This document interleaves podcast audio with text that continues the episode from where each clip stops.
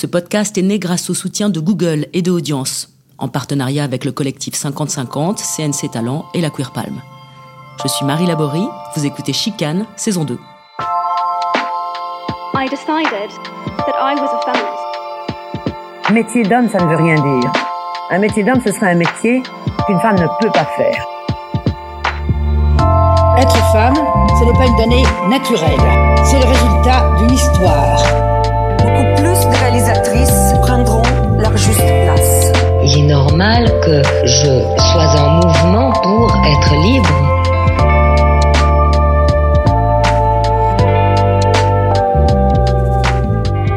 Alors aujourd'hui, je suis avec Pauline Clément, comédienne, actrice pensionnaire de la comédie française depuis 2015, seule femme du collectif d'humoristes Yes Vous Aime sur YouTube. On la retrouve aussi dans Brute sur Canal+. À Cannes cette année, elle fait partie des talents qui bénéficient d'une résidence avec le Centre national du cinéma, le CNC. Bonjour Pauline Clément. Bonjour. Alors si vous deviez faire une vidéo euh, sur YouTube sur Cannes là, qu'est-ce que vous feriez? Bah, je sais pas trop parce que justement, je devais en faire une avec le CNC. Et comme je connaissais pas le festival, c'était très compliqué de me projeter parce que je me suis dit, je ne sais pas à quoi ça va ressembler. Et en fait, je me fais un peu prendre par le, le, le gouffre ou le plaisir d'avoir accès à tous les films. Et du coup, j'ai plutôt envie de filmer quelque chose que j'ai qu'une envie, c'est d'aller voir plein de films. Et plus on va voir un film, plus on nous dit, ah, t'as pas vu celui-là, mais il y a celui-là. Et moi, je suis complètement boulimique quand on, quand il y a accès à tout, moi j'ai envie de tout voir. Donc vous aviez euh, euh, pas de, de, de, prévention, de, de clichés, de, de crainte sur l'ambiance de Cannes, euh, le, le, le côté show-off, glamour, tout ça? Si, mais je pensais que c'était pire, je crois en fait. mais je crois que j'ai pas tout vu parce que moi je suis je suis un peu enfin je, je, me dis déjà je me dis les gens qui viennent et qui n'ont pas accès au film et qui cherchent des places je me dis ça doit être un peu chiant comme festival. Si t'es juste devant à attendre une place puis que tu peux pas vraiment voir des films, je vois pas l'intérêt. Enfin, je sais qu'à Avignon, tu peux aller voir tous les spectacles, mm. mais ici, je vois pas l'intérêt de voilà, je ou alors je le connais pas encore. Euh, après, il y a ceux qui viennent présenter un film, et ça, ça doit être encore autre chose parce que tu viens avec une pression, un machin, des habits prêtés par telle marque que tu dois prendre en photo. Là, c'est un autre truc. Et moi, je suis à un endroit assez confortable. J'ai des baskets dans mon, je suis en chaussures plates, j'ai des chaussures cachées dans mon sac. Je suis un peu la route, je suis un peu la route du, en route au festival, quoi. Parce que c'est vrai qu'être route au festival, c'est pas facile. Euh, moi, j'ai eu ce problème-là, mais pas mal de femmes, notamment, ont ce problème-là, c'est de monter les marches avec un look qui est pas assez féminin habillé, c'est compliqué. Il y a quand même un, truc d'injonction à la féminité et à la masculinité très performée comme ça. Oui. Ça, oui, avec le nœud papillon pour les hommes, les talons pour euh, les filles. Et en plus, euh, donc moi, on m'a dit il faut bien s'habiller et tout ça. Donc je me suis dit ça va être, va y avoir un truc spécial.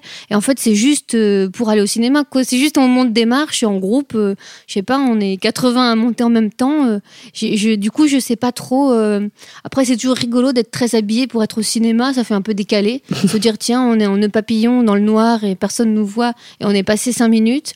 Donc c'est un peu comme une convention un peu un peu bizarre mais du coup ça vaut vraiment le coup d'avoir un gros sac à dos. Moi j'ai même hier j'ai caché euh, j'avais un gilet vraiment très moche et je l'ai caché dans un buisson euh, près de l'entrée pour pouvoir. Euh, je me suis dit, je pourrais même cacher des tongs, je pourrais tout cacher, me mettre un talon, monter, voir le film, puis tout récupérer après. Il y a un côté un peu, un peu à l'arrache en fait. c'est pas mal de faire des, petits détours, quoi. Oui, voilà.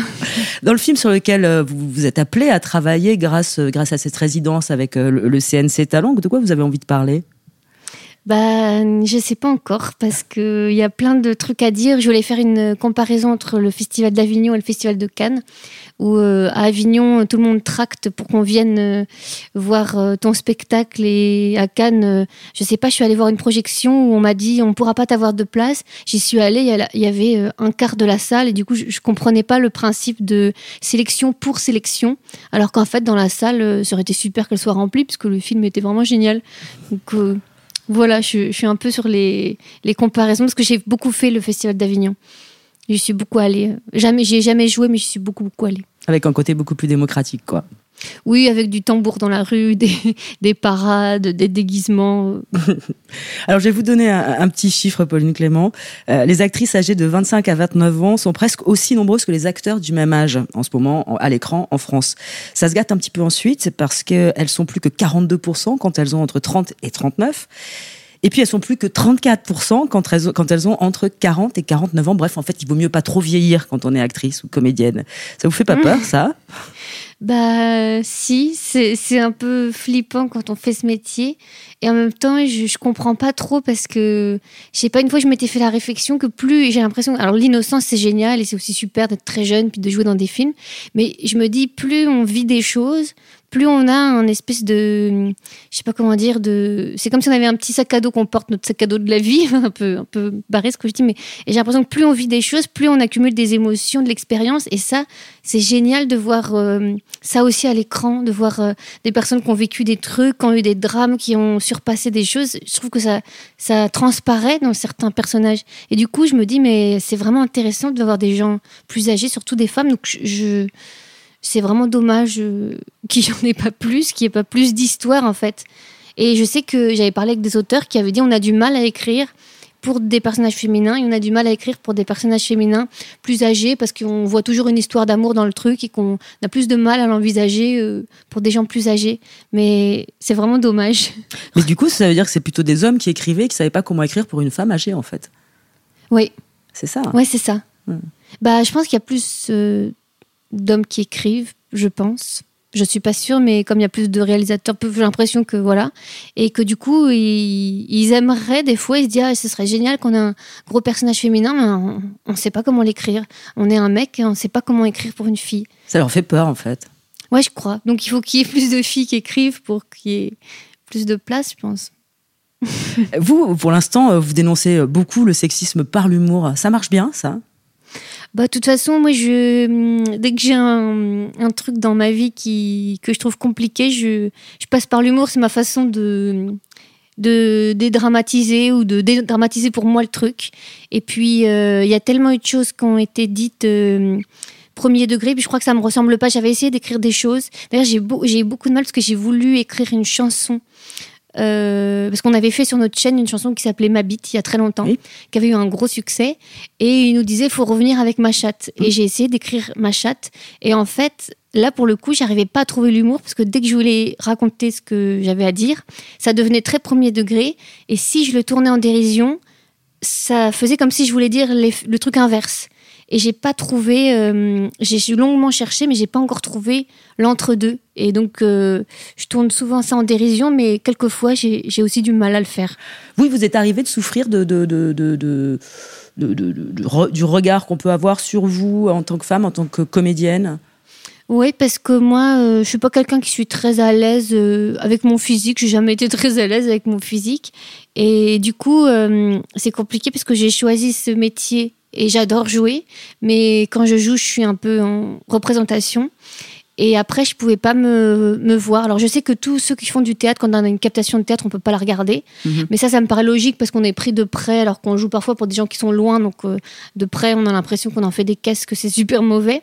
mais même en, en fiction, et quand je vais voir une projection, mais je pense que c'est pour beaucoup, beaucoup, beaucoup d'acteurs et d'actrices, quand je vais voir une projection, je, je, je- je suis en panique, j'ai envie de fermer les yeux, je, presque je voudrais le faire et pas le voir. Sauf que comme, quand je vois les choses, ça aussi m'aide à progresser parce que je me dis ah là je enfin, je peux me- un peu me, me dire ah tiens je pourrais essayer ça je pourrais changer ça donc je m'oblige à y aller mais j'ai beaucoup beaucoup de mal à me voir Mais ça veut dire que vous avez intégré les critiques qu'on pourrait avoir sur votre physique. C'est-à-dire que vous les faites, ces critiques-là. Je pense que je me les faisais déjà avant. Et du coup, euh, comme euh, sur YouTube, c'est on peut parler à l'aise. Mais maintenant, ça a changé. Je me rends vraiment compte qu'on a commencé YouTube il y a 7 ans. Et je me rends vraiment compte de la différence qu'aujourd'hui, si quelqu'un écrit un truc trop, en tout cas sur notre communauté qui est un peu plus âgée, si quelqu'un écrit un truc euh, trop dur, il y a quelqu'un d'autre qui va répondre et il y a quand même des choses qui se font plus, des choses qui se disent plus. Je le vois quand même. Mais on va revenir là-dessus. C'est-à-dire que quand vous avez débuté sur YouTube avec votre collectif Yes Ouzem, c'est ça, hein Ouais, Au tout début, les, les commentaires, c'était difficile, les commentaires que vous receviez Ouais, ouais, je trouvais ça dur. C'était, mais parfois c'est hum, aussi sur YouTube, tu vois 10 commentaires et il y a, euh, je sais pas, 8 commentaires qui disent ah, c'est bien, c'est drôle, et puis tout d'un coup un commentaire qui écrit euh, elle a les jambes bien arquées. Et toi, tu, tu restes fixé là-dessus en te disant mais pourquoi il a écrit ça? Et c'est vrai qu'il y avait des, des remarques euh, elle est trop maigre, elle est trop machin, elle est comme ci, elle est comme ça. Et ça me faisait très bizarre parce que je me suis dit je comprends pas qu'on, je comprenais pas qu'on me donne, la- enfin qu'on donne son avis sur mon physique, parce que pour moi, c'était pas du tout un métier de. Enfin, si j'avais été mannequin, que je m'étais présentée en photo et qu'on me disait, on te trouve trop comme ci comme ça, je m'étais dit ah bah c'est mon métier peut-être. Mais là, c'est- pour moi, c'est pas du tout la même chose. J'étais comédienne, je venais jouer une, une- un personnage et du coup, il y avait pas du tout raison de de dire euh, comment on me trouvait. Mhm. Et c'est vrai que les garçons, ils s'en foutaient et du coup. Ils étaient plus libres parce qu'ils avaient un- une charge en moins à s'occuper. Et du coup, ils jouaient euh, avec plus de liberté. Tiens, je vais mettre cette perruque. Ils arrivaient dans une minute. Tiens, je vais mettre ça, je vais mettre ça. Alors que moi, il fallait que je réfléchisse comment je voulais qu'elle soit. Si je voulais qu'elle soit un faire un personnage un peu, un peu crade, il fallait que ce soit bien clair. Enfin, je sais pas. Je réfléchissais plus. J'étais hyper inquiète sur, euh, sur mes costumes et tout. Et je sentais qu'ils allaient plus loin parce qu'ils se préoccupaient moins de ça. Du coup, ça prenait moins de temps. Le regard qu'on avait sur eux n'était pas très important pour eux, en fait. Pas du tout. Pas du tout. Ouais. Il existe un phénomène qui est, tout à fait euh, documenté par les militantes féministes, ça s'appelle euh, le backlash, c'est-à-dire qu'en fait, plus la parole euh, des femmes se libère, plus les réactions en face sont radicales. C'est ce que vous racontez avec ces commentaires que vous avez pu avoir sur YouTube, surtout si vous faites des blagues sur les sexistes, en l'occurrence. Euh, donc, vous avez vécu ça, cette espèce de, radicalisation en face de vous? Plus vous faites un truc qui les pousse dans leur retranchement, plus vous entendez des remarques difficiles à entendre? Ouais, je pense, mais je pense qu'avant avant tout, ils avaient déjà commencé. Parce que la première vidéo, elle n'était pas tellement. Si, quoi que si. Elle critiquait un peu le. Euh, ça s'appelait Fitness Pétasse elle critiquait les, les filles qui te mettent la pression sans te la mettre. Euh, Dans la vidéo, euh, c'était une fille qui faisait un cours de fitness et qui arrêtait pas de dire euh, si vous avez honte d'être grosse, suivez mon cours. C'était un truc comme ça où elle était en fait horrible sous un air très gentil et sympathique. Mais après, mais j'ai quand même vu une, une amélioration, une vraie amélioration sur, en tout cas tout ce qui est commentaires, tout ça. Après, je crois que je suis contente parfois de pas être dans les réunions de production ou de casting quand ils prennent des gens. Je pense qu'il doit y avoir des des choses, euh, des mots qui sont dits très euh, elle, on peut pas. Enfin, je pense qu'il y a des trucs que je suis bien contente euh, de pas entendre en tant Ouais. que comédienne parce que je pense qu'ils ont des photos de plein de gens et qui, je pense qu'ils ils se disent des trucs horribles, Ouais. enfin des trucs qu'on n'aimerait pas savoir. Dans les vidéos que vous faites, et notamment avec Bertrand, Bertrand Huskla, vous y allez super fort. Quand même, on le sait, sur le machisme, mais aussi sur le racisme, sur l'homo- l'homophobie. Et vous avez quand même un succès fou. Ça, c'est quand même assez rassurant, non? Ouais, mais oui, oui, c'est assez rassurant. Après, euh, il y a parfois des gens qui étaient perdus, qui savaient plus trop euh, pour qui on était, parce qu'on faisait une blague dans un sens et puis une euh, dans l'autre sens. Du coup, euh, je pense que des fois, on... mais il y, a- il y a eu des vidéos où il y a des gens qui ont dit euh, là, c'est trop, je me désabonne. On a quand même de temps en temps des là, c'en est trop. Pourtant, c'est assez clair votre positionnement, moi j'ai l'impression, mais je peux me tromper. Oui, je pense aussi. Euh, je pense aussi, c'est sûr, peut-être plutôt la politique. euh, eux, ils se sont amusés à, à critiquer un peu tout le monde, mais je crois que sur euh, sur le tout ce qui est sexisme, tout ça, oui, je crois que c'est assez clair. Ouais. Euh, comment ça se passe d'ailleurs dans ce collectif Yes Vous Aime, Yes Vous Aime, pardon, où vous êtes désormais la seule femme? Oui, Comment ça marche? Ça marche bien? Bah oui. Après, euh, en ce moment, c'est un peu différent parce qu'avant, on écrivait tous ensemble, et là, Brut, c'est surtout Bertrand Huskla qui est parti avec deux auteurs. Et, et après, en fait, c'est, on était, enfin, on avait un emploi du temps très compliqué, donc ils sont partis de leur côté parce qu'on, sinon, on se, on se finissait par tout le temps s'attendre. Donc là, euh, ils se sont mis ensemble. Et en fait, nous, on est invités euh, quand on a envie pour venir écrire. Donc, Avec si on une veut liberté écrire- d'écriture, voilà. voilà, oui. Moi, les, les deux vidéos où j'ai remplacé Bertrand, où c'était pas Bertrand Huskla et, mais c'était Pauline Clément et, euh, je suis allée les écrire avec eux. Il y en avait un sur le vélo euh, qu'on a écrit parce que on arrivait tous en vélo euh, à Canal et moi j'arrivais, c'était hyper loin. Et moi j'arrivais super énervée, beaucoup plus qu'eux, parce que je sais pas, on m'avait klaxonné, on m'avait, on n'avait pas hésité à me traiter de connasse. Je trouve que c'est très, j'ai beaucoup de, j'ai pas vu trop de filles qui disaient connasse à une autre fille, mais j'ai vu beaucoup de mecs. euh, et donc j'ai, enfin bref, j'arrivais énervée. C'était pas forcément, je sais pas pourquoi, mais euh, la- c'était une jungle pour moi de, venir en vélo jusque-là. Donc on s'est dit, on va faire euh, femme à vélo.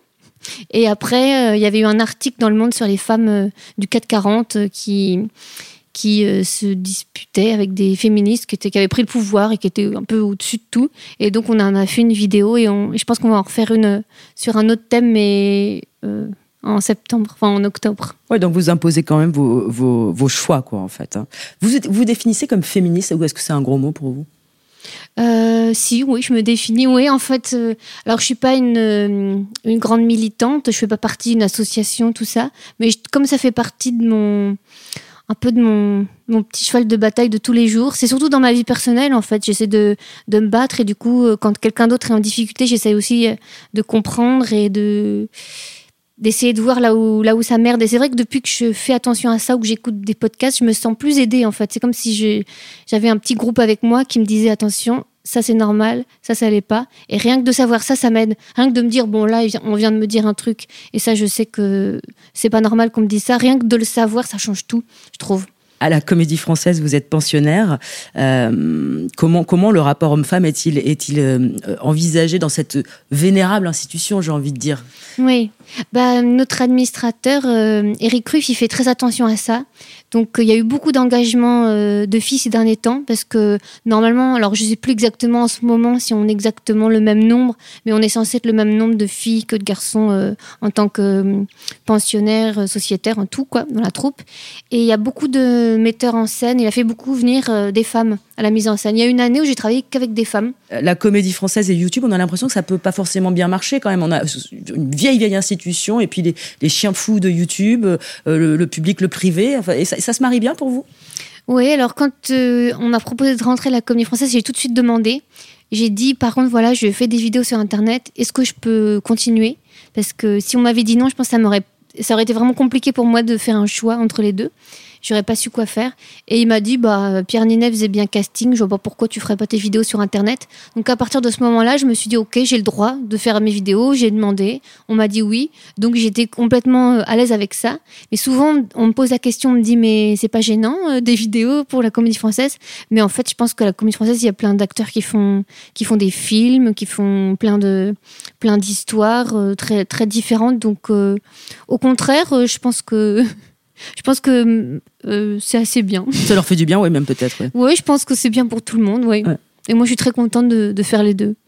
Merci beaucoup, Pauline Clément, pour Merci. ce moment. Bah, J'espère que vous allez encore voir plein de films à Cannes. bah oui, il me reste, euh, il me reste une soirée. euh, Je vais profiter. Super, merci. À bientôt. Merci. Retrouvez tous les épisodes de Chicane sur vos plateformes habituelles. Ce podcast a été imaginé par Iris Bray et Maxime Rosniewski, produit par Pardi Productions. Au son, Morgane Lafort et Michael Kandelman. Si vous avez aimé cet entretien, n'hésitez pas à le partager et à lui mettre des étoiles. À bientôt et bonne projection.